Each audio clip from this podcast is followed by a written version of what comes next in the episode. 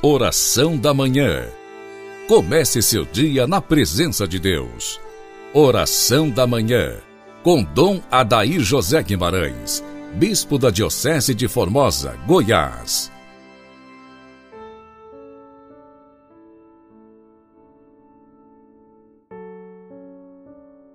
Ave Maria, Virgem poderosa, Imaculada Conceição, Rainha das Vitórias, que as vossas lágrimas de sangue destruam as forças infernais que se levantam contra nós.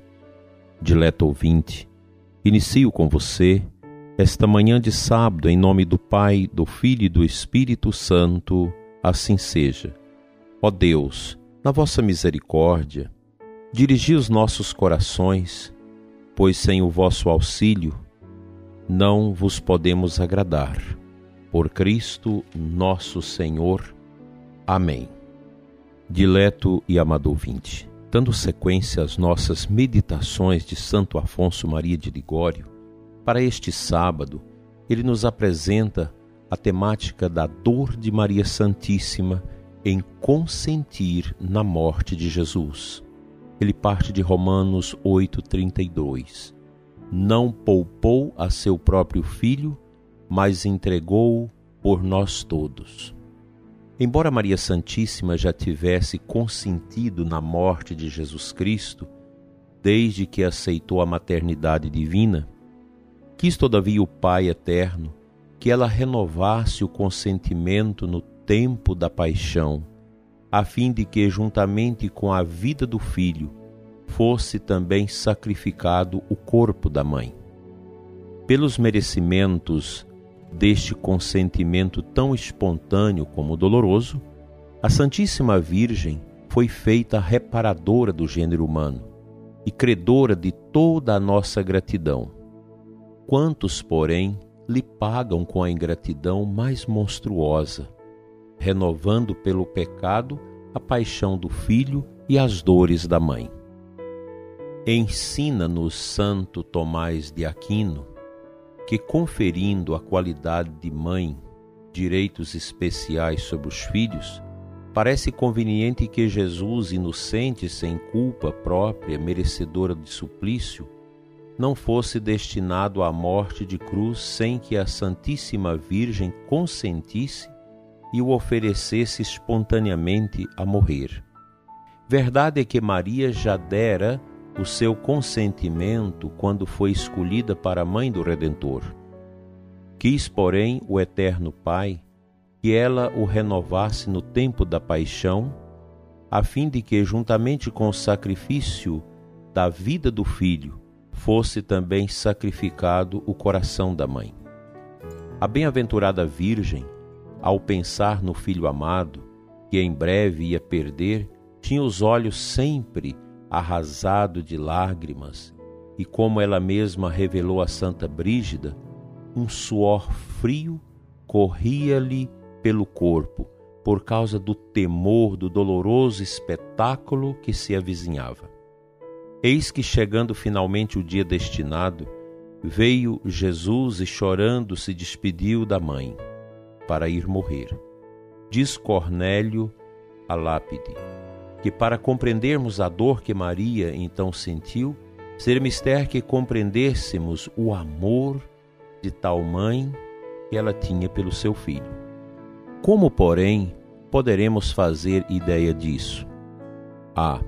Os títulos unidos de serva e mãe, de filho e Deus, acenderam no coração da Virgem um incêndio composto de mil incêndios de tal modo que São Guilherme de Paris chega a dizer que Maria amou a Jesus Cristo tanto que uma pura criatura não seria capaz ou quase capaz de amá-lo mais.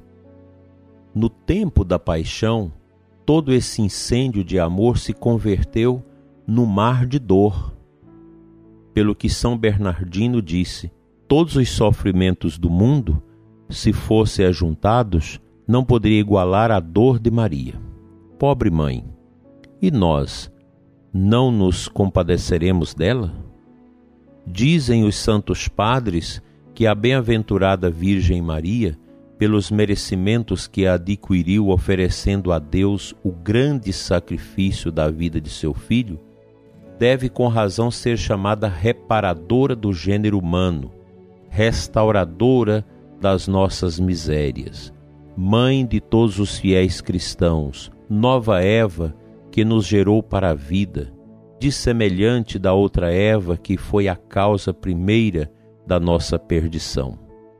Por isso, o bem-aventurado Alberto Magno afirma que, assim como somos obrigados a Jesus Cristo pela paixão a que submeteu por nosso amor, somos obrigados igualmente a Maria pelo martírio que, na ocasião da morte do filho, quis sofrer espontaneamente pela nossa salvação. Infelizmente, porém, quantos cristãos, em vez de se mostrarem agradecidos, pagam a nossa boa mãe com a mais monstruosa ingratidão. Disto exatamente se queixou a mesma Santa Virgem com a bem-aventurada Coleta franciscana, aparecendo-lhe um dia e mostrando-lhe Jesus Cristo todo desfigurado pelas chagas, disse: Filha, eis aí como os pecadores tratam continuamente a meu filho, renovando-lhe a morte e a mim as dores. Belíssima meditação de Santo Afonso para o nosso enlevo espiritual nesta manhã de sábado de Quaresma, neste tempo de tantas dores por que as famílias e o mundo. Que as dores de Nossa Senhora reparam as nossas dores, as dores de tantas famílias as dores da separação que tem ocorrido pelas mortes em razão desta peste. Que a Virgem Maria interceda pelo fim da peste, da fome e da guerra. Vamos à palavra de Deus.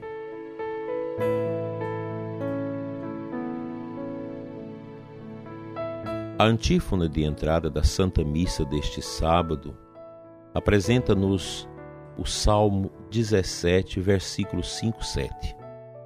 As ondas da morte me cercavam, tragavam-me as tormentas infernais. Na minha angústia, chamei pelo Senhor de seu, do seu templo, ouviu a minha voz.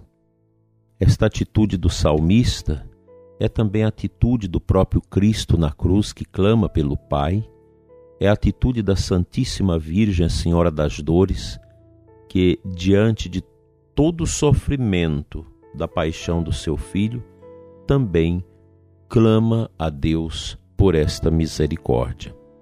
O mundo hoje vive um momento de constantes clamores. Precisamos aprender com esse tempo a confiar sempre mais no nosso Deus. Nós vivemos um momento em que é necessário que o mundo cristão se levante em oração, em clamor, em intercessão pelo fim da pandemia. Não podemos esperar somente pelos remédios, por vacinas e por procedimentos médicos.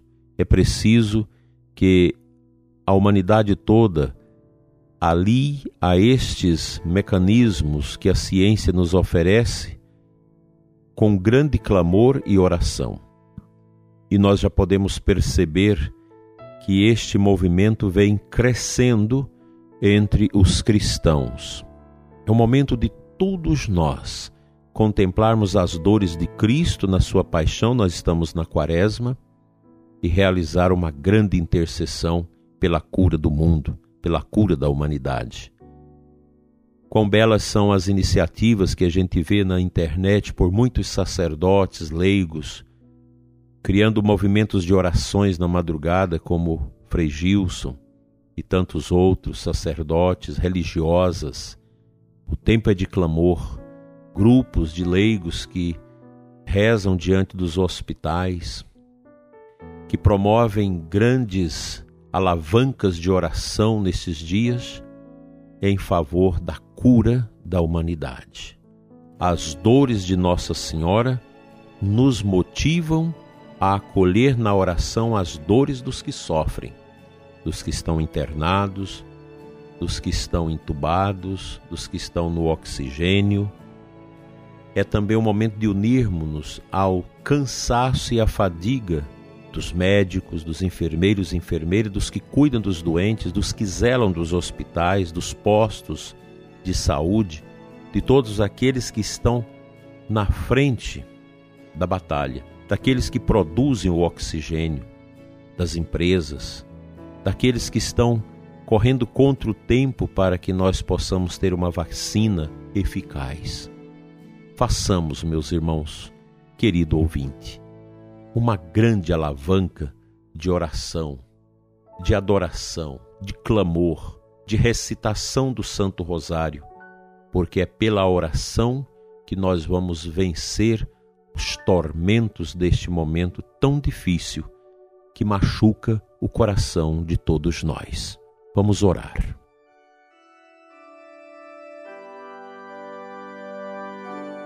Pai Santo, pelas dores do teu divino Filho e da Santíssima Virgem, Maria, a Senhora das Vitórias. Clamamos neste momento, juntamente com o ouvinte que reza conosco em diversos lugares deste mundo, pelo fim desta pandemia. Encaminha, Senhor, pela força da tua bondade e misericórdia, os caminhos de superação da dor e do sofrimento. Livra-nos, Senhor, desta provação que tanto tem machucado as vidas, que tanto tem feito sofrer as nações. Não leve em conta, Senhor, o orgulho da nossa humanidade, das pessoas que escarnecem do seu Filho Jesus. Não leve em conta, Senhor, esse universo de pornografia, de pecado, de sensualidade, de todas as misérias carnais que esse mundo vive. Não leve em conta, Senhor, estes que produzem vídeos diabólicos e satânicos para as nossas crianças. Senhor, não leve em conta nossos pecados. Misericórdia nós te pedimos. Aplaque, Senhor, toda esta força da peste que assola o mundo e nos dê a sua doce paz. Amém.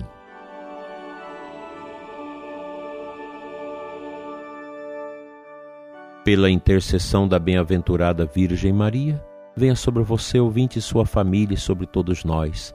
A bênção de Deus Todo-Poderoso, Pai, Filho e Espírito Santo. Amém.